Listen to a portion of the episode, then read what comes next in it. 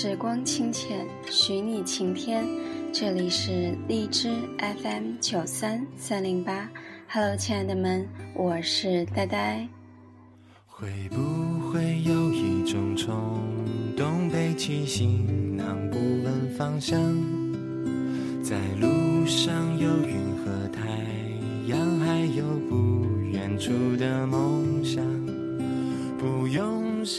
欢迎大家搜索关注我的微信公众号“聆听意林的摄影小屋 ”，P R I N C E S S 八四幺零二幺，P R I N C E S S 八四幺零二幺。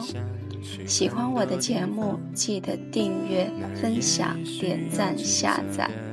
最近荔枝也推出了打赏的功能，喜欢我的亲们就给我送荔枝吧。水映出夏威夷的阳光，还有圣诞老人村里好看的北极光。直到现在，其实这些都是我的幻想。我貌似最远就去过廊坊，自己要不断工作应付催债的银行，这该死的几十平方毁了我的希望。现在是早上的六点半，我已经喂好了猫。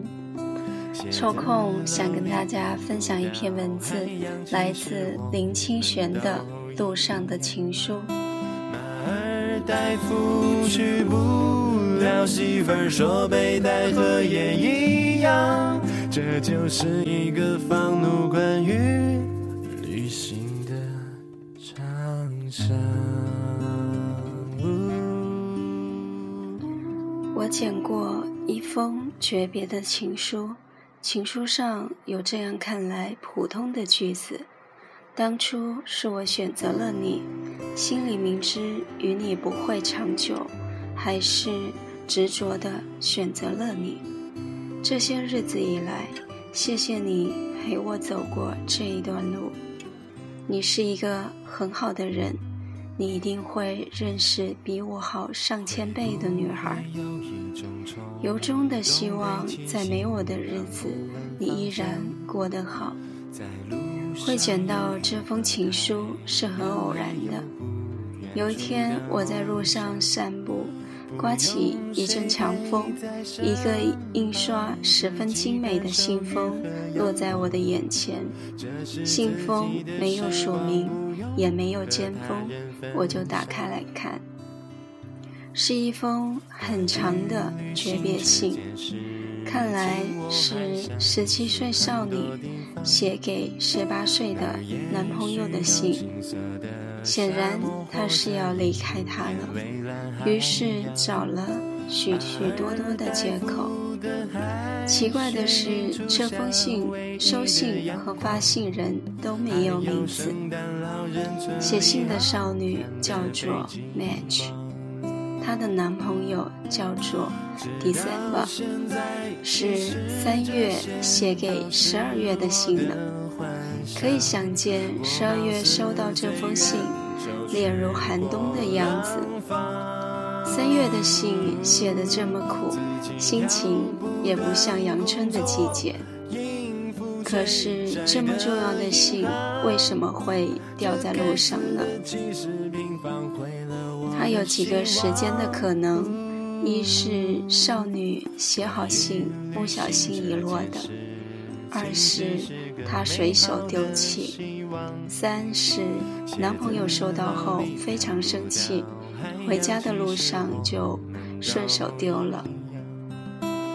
不管如何，这封没有地址与署名的诀别信，一定是亲手递交的，可见这个少女非常有诚意，又写诀别信，又亲手交托。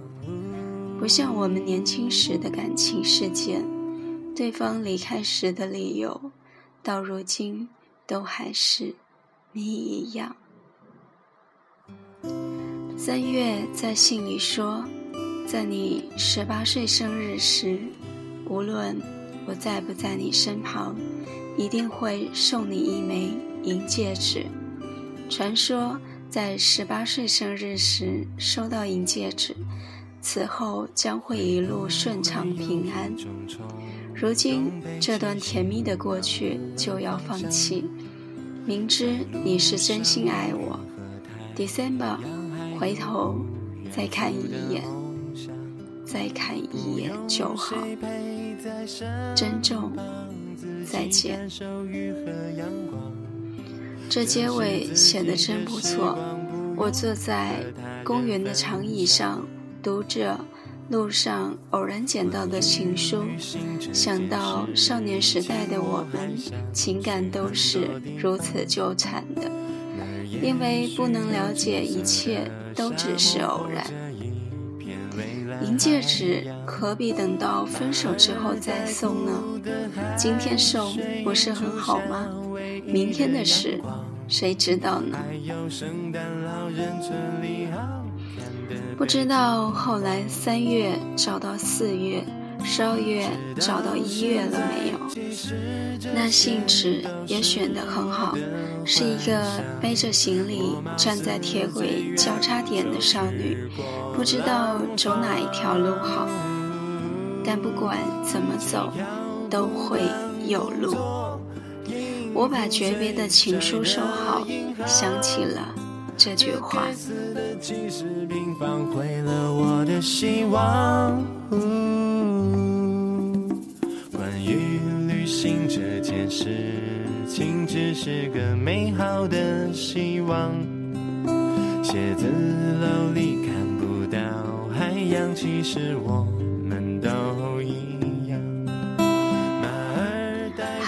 这里是荔枝 FM 九三三零八，写给未来的你电台。如果你有什么想说的话，想分享的故事，依然可以私信给我，或者加入我的节目 QQ 群幺八二五八四幺九二幺八二五八四幺九二，欢迎你的到来。我是呆呆，再会喽！愿我的节目能让你有所收获。这是一首丽江小倩的一瞬间，送给大家。